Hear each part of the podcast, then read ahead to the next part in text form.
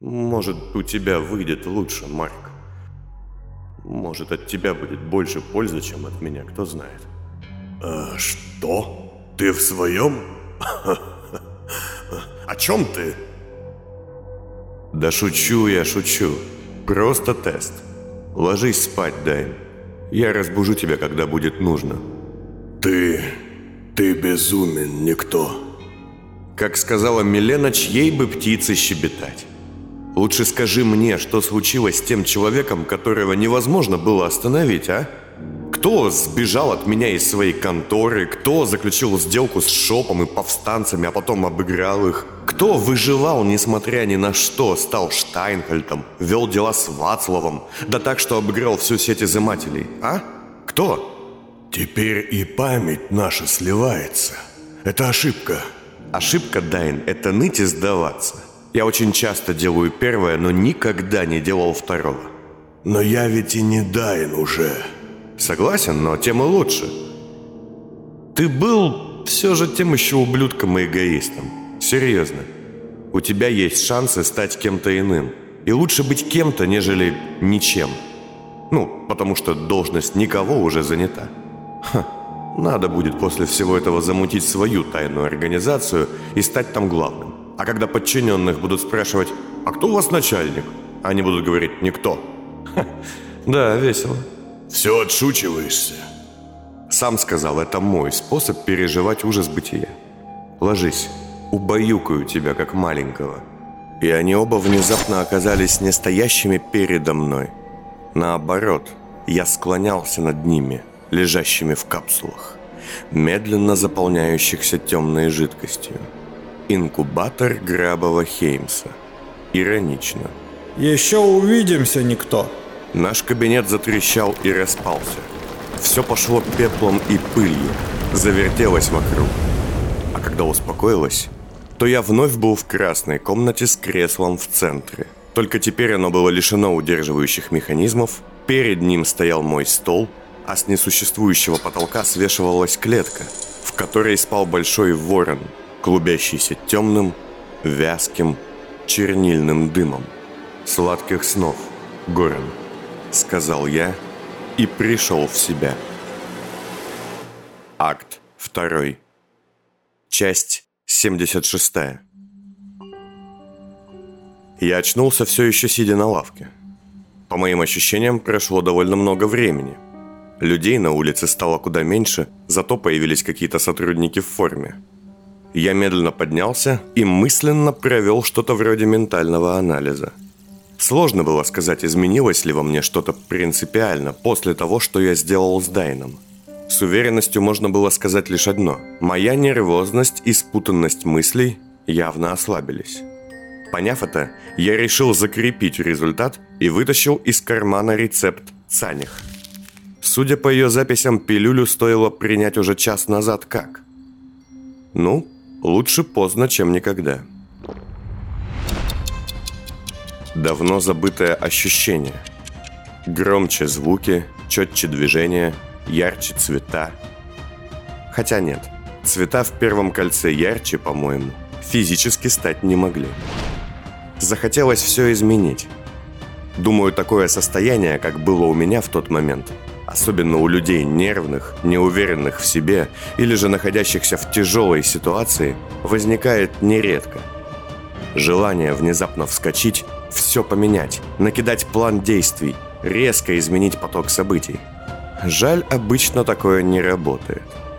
Занятно, что в книгах, ну, в книге, той единственной, что я толком читал, изменения героев были кардинальными, многозначительными и происходили в ключевые моменты их жизни. Кажется, в комментариях редактора это называлось «дугой героя». В моей жизни сейчас, судя по всему, как раз такой момент – но изменюсь ли я по щелчку?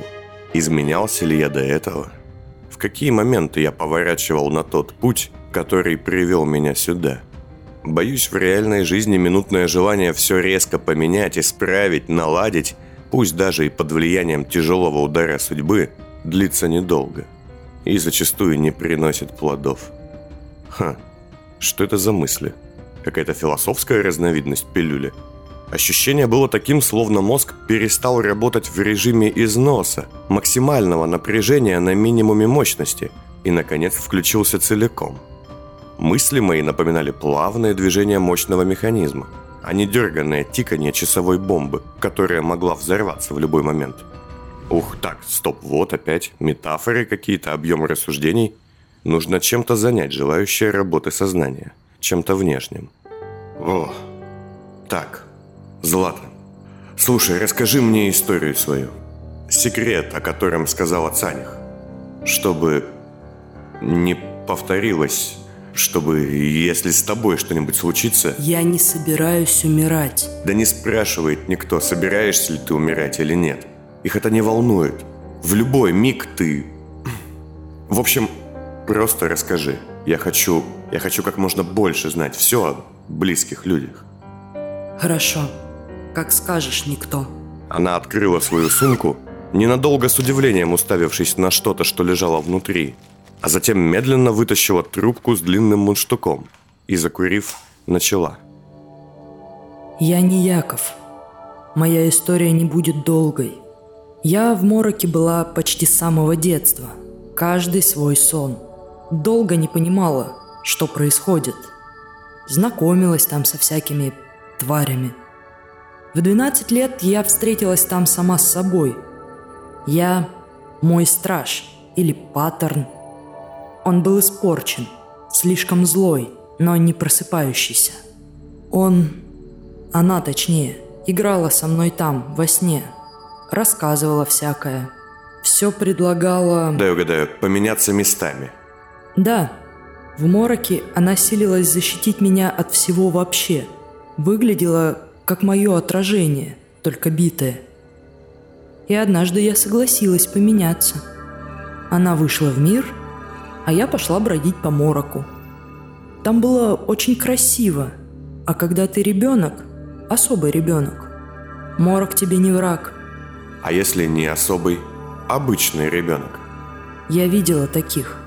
Их сны были ужасом, их разум – жратвой для местных. Мы так мало знаем о том мире. История Златы, как и рассказ Якова, возникала в моей голове отчетливым изображением. Я буквально видел маленькую девчушку, ее двойника и приключения в жуткой реальности. В мире, из-за которого в последнее время так много проблем. Моя неспособность отказать, все эти проклятия, резаки, понды. Морок определенно испортил жизнь не мне одному – да, Милена была права. Меня злит то, чего я не понимаю. А морок я не понимаю даже больше, чем себя. Вот поэтому мне и не по духу ваша волшебная страна ужастиков. Вознамерился бороться с ним никто. А ведь ты знаешь, что твоя ненависть от непонимания. Ты просто не хочешь принять его красоту.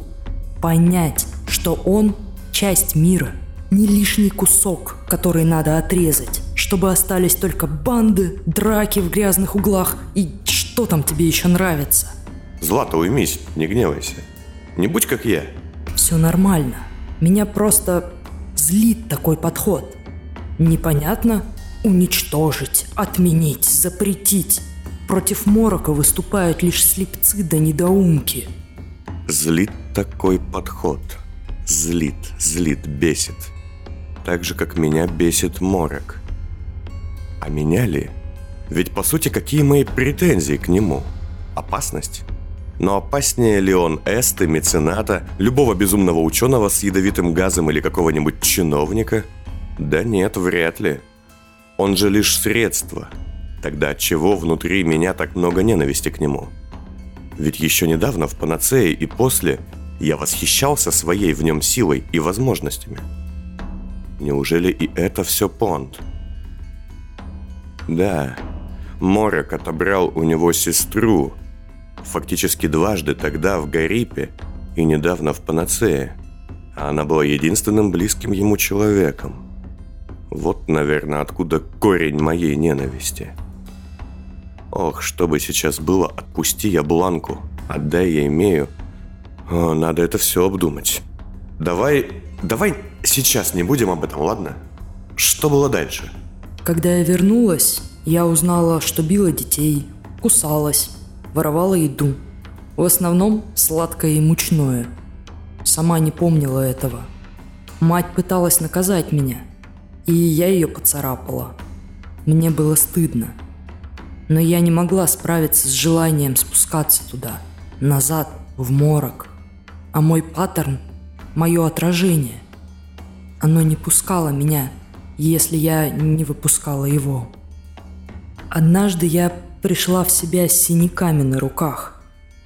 Мать плакала в комнате, и оказалось, что я, точнее не я, а иная я, творила жуткие вещи.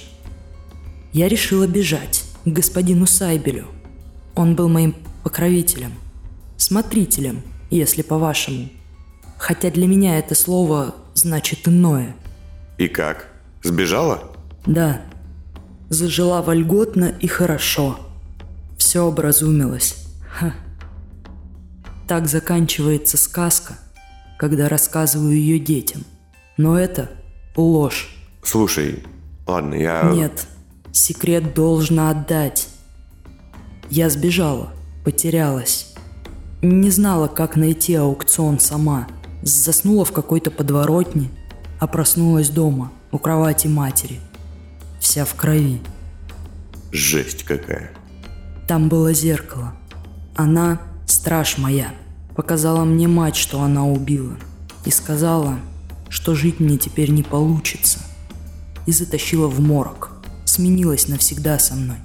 Но ты же здесь? Да. Я там почти погибла. Но меня нашла девочка, безрукая.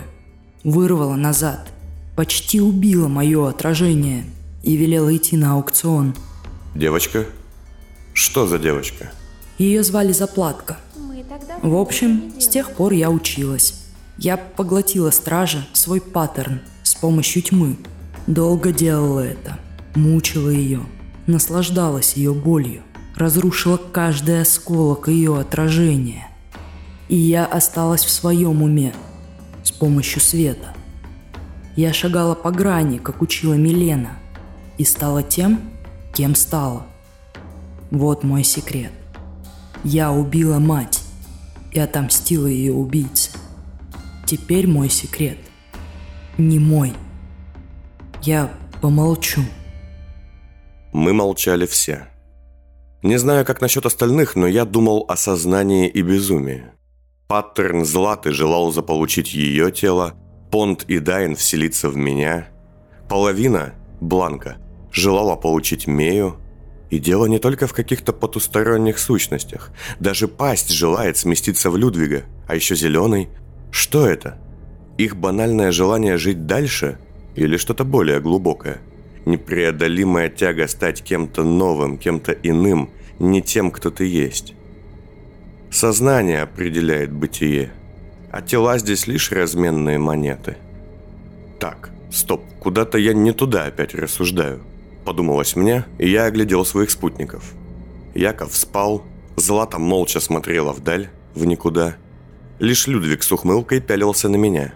Один глаз его был заплывшим, губы разбиты, нос, кажется, сломан. Да, к вопросу о телах. Пасть может огорчить нетоварный вид его бывшего подручного. «Что, Хочешь что-то сказать? Ну давай. Только следи за тем, что говоришь. Я не полный идиот, как вам, наверное, приятно думать. Залог моей жизни в том, что я проверяю на прочность каждый шаг. Иногда оступаюсь, как с вами. Ясно. Это все? Мне жаль, Фиц. Жаль, да. И да, я понимаю, что сейчас моя жизнь зависит от вас. Не считайте это лепетом, направленным на ее сохранение.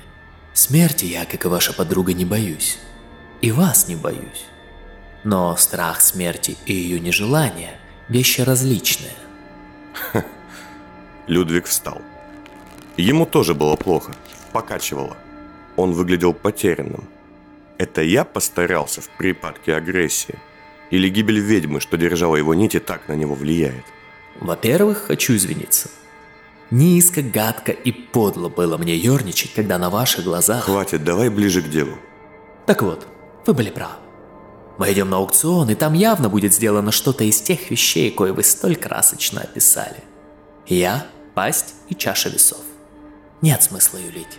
И что же у тебя есть по этому поводу мне сказать? Деловое предложение.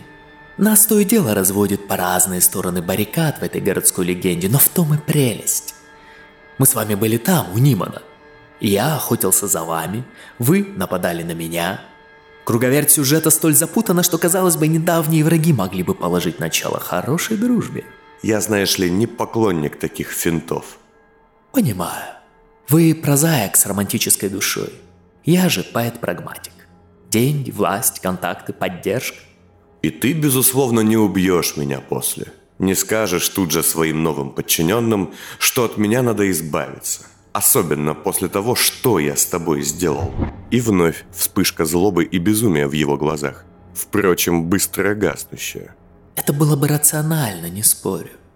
Но я не рационален. Я любитель красивых эпизодов и ярких моментов.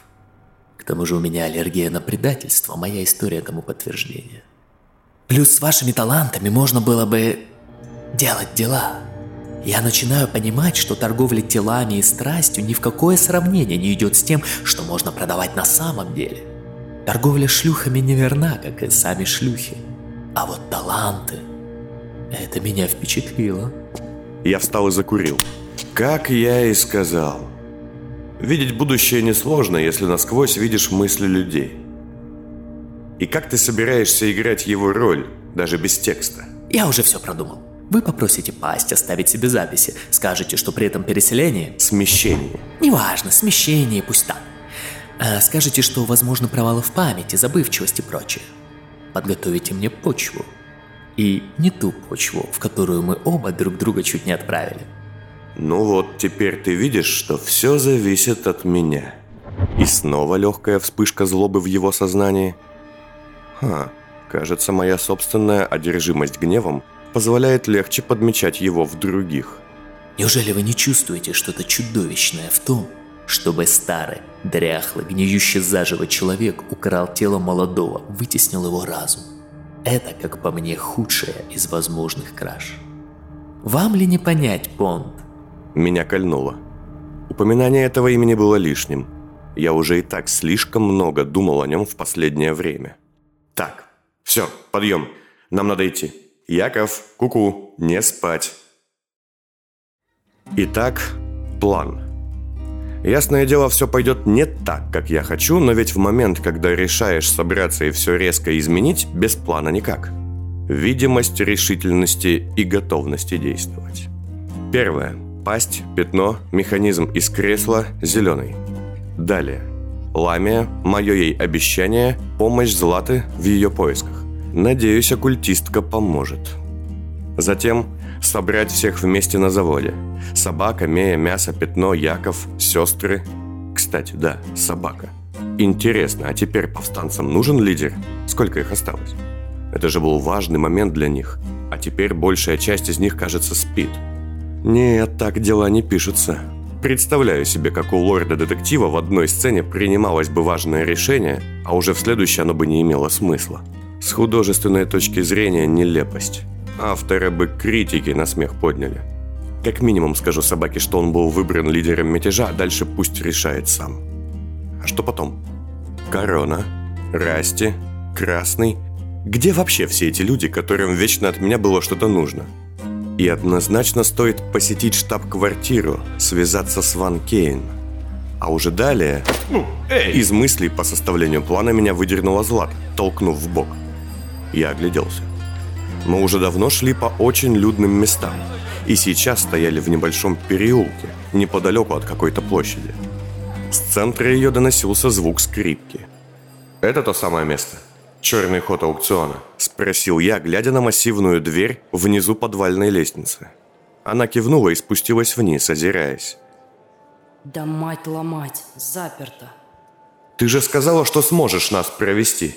Она поднялась, медленно, задумчиво глядя на стены, словно ища какие-то знаки. «Я сказала, что знаю как, но это как не работает». Я сам спустился вниз. Дверь большая, для того, чтобы могли заходить люди и вноситься грузы. Тут было совсем темно, и я включил свои очки, однако они не работали. То ли химикаты кончились, то ли совсем пришли в негодность после падения. Нужно будет отдать их Якову. Ах, ладно. Я без особого желания нацепил черные очки. Но вот они-то работали идеально, и функционал их был куда богаче. Так, что тут у нас? Замок заменен совсем недавно. Сложный, на химических реакциях. Такой без спецоборудования быстро не вскрыть. Что-то не так. Погоди немного. Послышался сверху голос Златы. Я выглянул, но она уже подняла воротник и пошла за угол на людную площадь. Вернулась Дикуна ровно в тот момент, когда я уже успел предположить все возможные варианты неприятностей, что с ней случились. В момент, когда она показалась из-за угла, я немного вздрогнул. Ее лицо, как у всех сестер, имевшее очень много общего с ведьмой, напомнило мне о том, что произошло совсем недавно. Мне это все не нравится. Там наемники, тоже из последнего шанса. Я не уверена, что они пустят нас. Я буду настойчив. Ждите неподалеку. Но как ты пойдешь один? Кто-нибудь что-нибудь скажет тебе и... Она была права. Любой крик типа «стоять», «бросай оружие» и прочее может вывести меня из строя. Однако занятно, что когда Эста велела мне заткнуться, я этого не исполнил. Почему? Потому что она не сказала «фиц», «степняк» или что-то подобное? Не обратилась напрямую? Или причина в другом? Да, это проблема. Но у меня есть одна мысль. Я сам дошел до угла и изучил местность. Большая пятиугольная площадь, много людей, яркий свет. Очевидно, деловой район. Охранники, исполнители, гуляки и посетители заведений, еще не знающие о соннице в паре радиусов от них. И музыкант. А вот и вариант. Я включил тонохват, а затем и запись на приборе – и направил его настоящую в центре площади рыжую девушку со значком «Дети» на мантии и в лисьей маске на голове. Она играла, кажется, для себя, потому что никакой шляпы или футляра под деньги перед ней не лежало. Мелодия была смутно знакомой.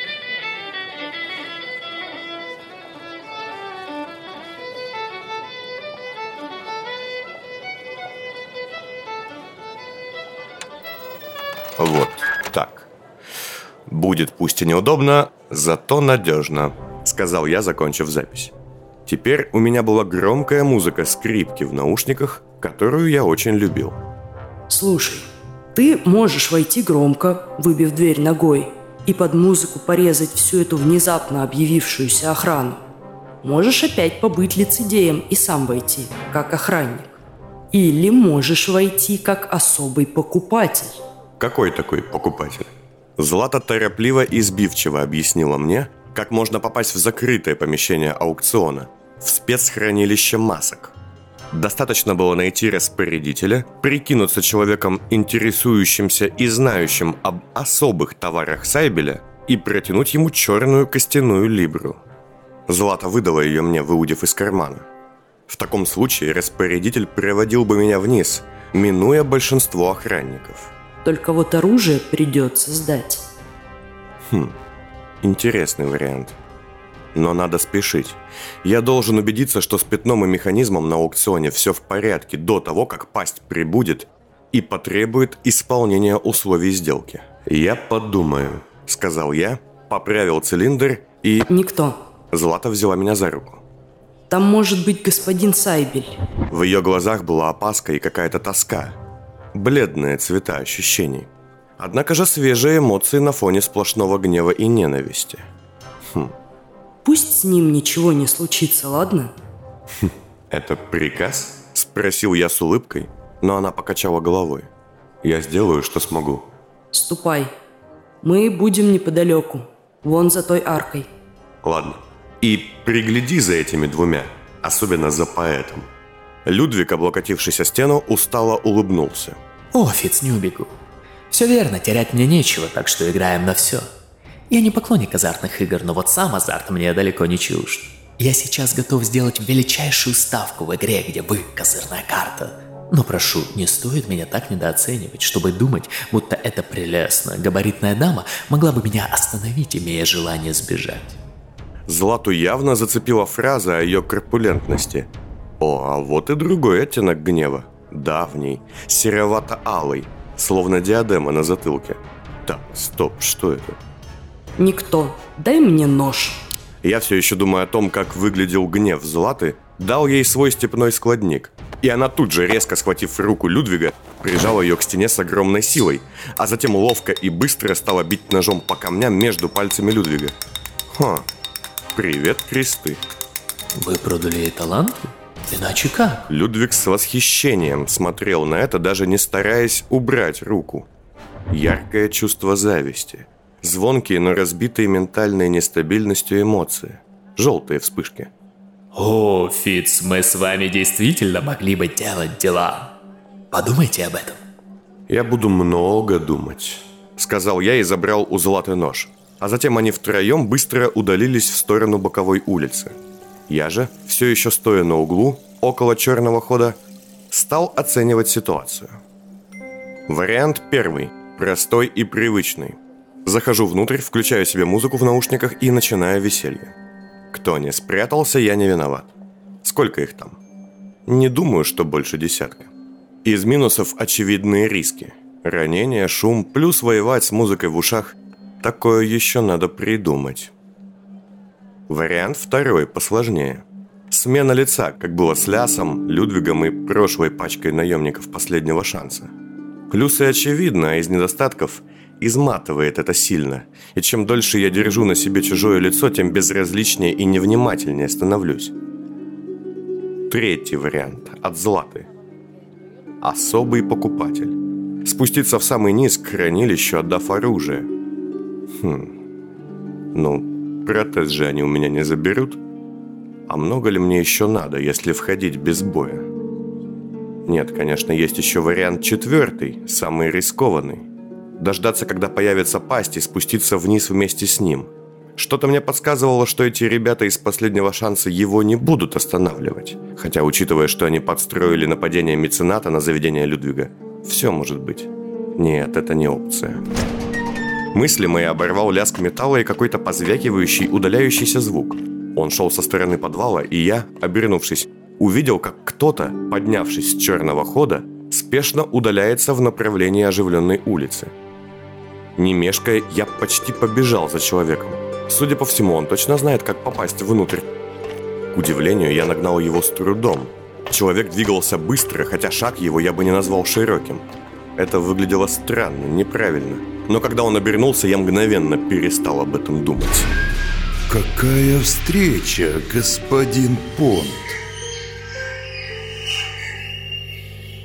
Я видел свое отражение в его черных очках, а в отражении на моих очках его. На мгновение мир стал фрактальным. Его лицо, мое отражение, мое лицо, его отражение. Тоннель в пространстве сознания имени Фитца Понда. Ощущая, что начинаю тонуть, вздрогнув, я стянул с себя очки и сделал шаг назад. Тише, мальчик, не разбей.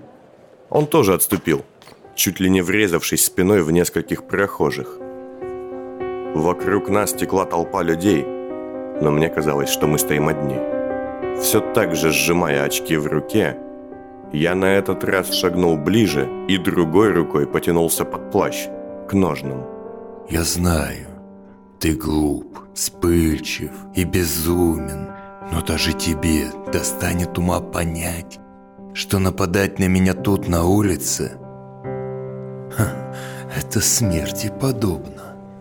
Так может вернемся на аукцион? Он был именно таким, каким его описывал Яков. Точнее, таким, каким я видел его в рассказах техника. Ниже меня на голову, бледный и лысый, с хищной ухмылкой и змееподобными ужимками. От одного взгляда на его лицо голову мою заполнил тихий шум. В висках застучало. Мне не было страшно, но тело охватило какая-то болезненность недомогание. К сожалению, я, скажем так, спешу. В стальной темнице весьма уныло. Дела, дела. А ты, знаешь, Понт, ты совсем на него не похож. сказал он, изучающе глядя мне в глаза своими черными стеклами. И сделал пару шагов, будто пытаясь обойти. Я, готовый нанести удар, не выпускал его из виду. Люди в толпе вокруг нас негромко возмущались тому, что двое степняков мешают им пройти. Я ловил их легкие волны недовольства. Скучные эмоции, бледные. Я о зеленом, о Дамиене. Как вас могли путать, ума не приложу. Видимо, изнутри видно лучше. Он хромает, опираясь на трость. Шагает тяжело. Сбить его с ног в такой толпе не будет сложно. Слушай, это обидно. Такая встреча, такое знаковое, скажем так, событие. А ты не проронил ни слова, ни единого вопроса. Ты же любишь ответы, Лин. Еще раз назовешь меня так, и пусть хоть вся столица соберется, я убью тебя. Не сможешь. Ты не смог. Помнишь, там, у витрины, ты бы мог нажать на спуск и убить меня, себя, какая разница. Но ты не сделал и не сделаешь. Он прошел мимо меня и, повернувшись в сторону площади со скрипачкой, встал, сложив руки на трости. Занятно. Твой первый рефлект. Я тоже шагнул ближе. Нет, клинок тут слишком явно и неудобно. Нож в шею сзади. Да, пожалуй. Слушай, давай так. Ты любишь книги, книжные клише. Расскажи мне свой план. Он обернулся на каблуках. Чего? Но ведь вы, злодеи, всегда рассказываете героям свой план. Тешитесь могуществом. Давай. Я злодей? Разумеется. Я главное действующее лицо. Эта история обо мне. Ты антагонист, злыдень, вор, обманщик, колдун за стеной стеклянных и черных, как мгла, очков. Тебе идет. Какая жалкая нелепость. Ну, как хочешь. Немногословные и жестокие злодеи тоже типаж популярный. Но попробуем иначе. Давай, предлагай. Что еще тебе предлагать? Сделку же тоже мне, любитель острых сюжетов. Любой злодей должен силиться склонить героя на свою сторону. Предложи мне партнерство, скажи, что мы можем захватить мир вместе и править, как, ну скажем, не знаю, отец и сын, к примеру. В духе Расти будет. Ты конченый безумец. А нет, пас. Наоборот. А ты... Нет, ты... Ты правда думаешь, что я злодей? А разве нет? Поглядим на расклад. За тобой идет смерть. Ворона на плече. Кровавые следы. Ты приносишь людям боль и страдания. Ты обрекаешь на смерть невинных и жестоко караешь всех, кто тебе не угоден. А, да тебя даже зовут и никто. Ты одержим темнотой и безумием. Слушай, мальчик, если не ты главный злодей этой истории, то я даже не знаю. Шум в голове усиливался. Концентрация пропадала. Нельзя тянуть, хватит. Каждую секунду, что я смотрел на него, в моей голове что-то распадалось, таяло. Но на твое несчастье я проведу черту. В мире так мало однозначности. Я же хочу ее внести везде и всюду. Мы не сработаемся. Останется из нас лишь один. Иначе не останется ни одного. Я не приму твоего неозвученного предложения. Ты мой заклятый враг. Ты то зло и хаос, что мои порядок и добро уничтожат. Ну или погибнут, пытаясь. Это допустимо. Пронеслась мысль, как хорошо, что я положил Дайна в стазис. Иначе сейчас все было бы куда хуже. Нужно только узнать кое-что. Где пятно? Там, внизу, я спас его от Сайбелей пасти. Он жив и здоров. Я не бью по больному. А теперь до встречи. Он развернулся, я потянул было руку, чтобы его остановить, но отдернул себя. Стоять! Даже касаться его не хотелось. Он колыхался в воздухе, как чернильное пятно. Казалось, из него шел темный дым. И в этот момент я понял, что ему так же неловко и неуютно быть рядом со мной. Может быть, куда меньше, чем мне, но все же он тоже не управлял ситуацией. Клякса его силуэта расплывалась вокруг. Ты разве не торопился? Пасть уже в пути. Мы привлекаем внимание. У тебя ведь нет времени, верно? Он, поглядев на меня через плечо, «Эй, кстати, это мой жест!» Кивнул на зажатые в руке окуляры. И да, друг мой, могу ли я получить свои очки? «У тебя же уже есть свои!» Это, скажем так, маска. Фикция. Не будешь ли так любезен? Моей благодарности не будет предела.